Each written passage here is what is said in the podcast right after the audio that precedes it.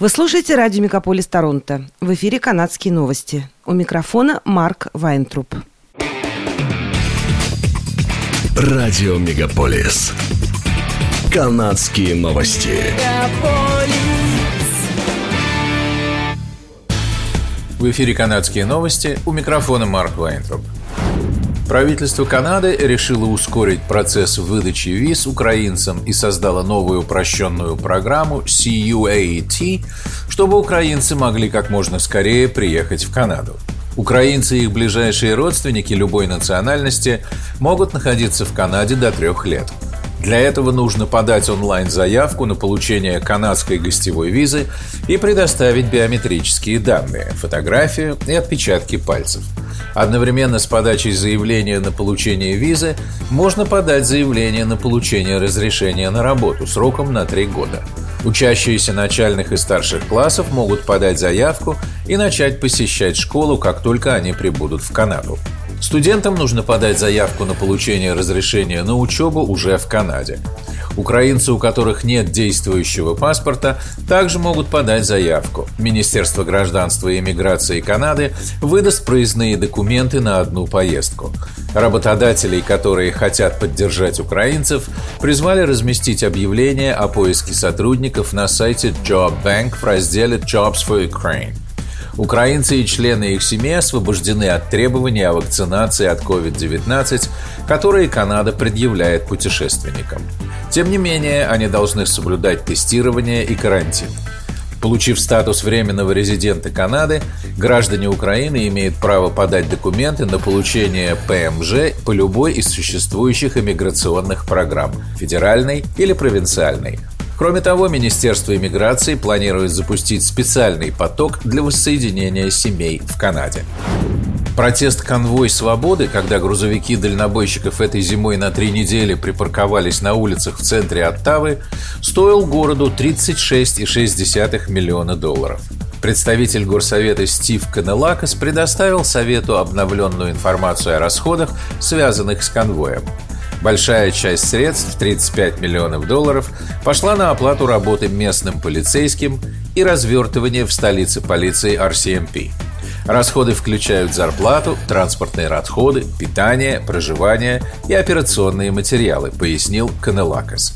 Остальное пошло на оплату работы других служб, включая коммунальные, пишет издание Russian Week. Главный санитарный врач Канады Тереза Тем предположила, что в Канаде вряд ли начнется новая волна пандемии коронавируса. С января число случаев заболевания в Канаде снижается. Теперь в стране ежедневно регистрируется 5000 случаев. Число пациентов в больницах сокращается. С прошлой недели в больницах регистрируют на 11% пациентов меньше, в реанимациях число пациентов сократилось на 14%. На этой неделе Всемирная организация здравоохранения предупредила о всплеске заболеваемости COVID-19 в Африке, Европе и странах, находящихся в западной части Тихого океана, где смертность от вируса за последнюю неделю выросла на 12%. Рост заболеваемости связывают с распространением подварианта омикрона BA2 – ТЭМ сообщила, что подвариант чаще всего регистрируют у людей с ослабленным иммунитетом, а также невакцинированных и тех, кто не болел омикроном. 85% канадцев вакцинированы, поэтому доктор Тем ожидает только всплеска заболеваемости, а не новой волны пандемии. Пока на подвариант BA2 приходится 22% всех случаев заболевания в Канаде. Главный санитарный врач Онтарио Кирен Мур поручил школьным советам отменить обязательное ношение масок и другие ограничения на следующей неделе. Школьные советы просили правительство сохранить требования о ношении масок в школах, отмечая низкий уровень вакцинации учащихся и необходимость следить за уровнем распространения коронавируса после мартовских каникул.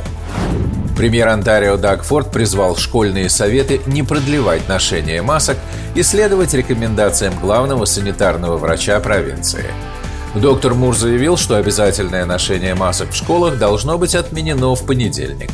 Он отметил, что пик волны пандемии, вызванной омикроном, пройден, поэтому в школах могут быть отменены ограничения, которые действовали два года. 21 марта в школах также отменят необходимость физического дистанцирования и деления учащихся на группы. В начале марта учителей освободили от необходимости обязательной вакцинации. В детских садах в Торонто персонал обязали продолжить носить маски. Университет Западного Онтарио, Университет Уотерлу и колледж Махок продлили ношение масок до конца зимнего семестра. Производитель автомобилей Volkswagen вынужден отозвать почти четверть миллиона автомобилей в США и Канаде из-за проблем с проводкой. Автомобили резко останавливаются во время движения. 47 американцев пожаловались на проблему в органы регулирования безопасности США. Они сообщили, что их чуть не сбили идущие сзади другие автомобили. Многие сообщали, что внедорожники внезапно тормозили в пробке. В то же время стоп-сигналы и аварийка выключались, а окна со стороны водителя опускались. Volkswagen сообщил в документах, опубликованных в пятницу Национальным управлением безопасности дорожного движения, что отзыв распространяется на некоторые внедорожники Atlas с 2019 по 2023 модельные годы, а также на Atlas Cross Sport с 2020 по 2023 год, пишет газета «Деловой Монреаль». Транзитные агентства изо всех сил пытаются приспособиться к рекордным расходам на топливо.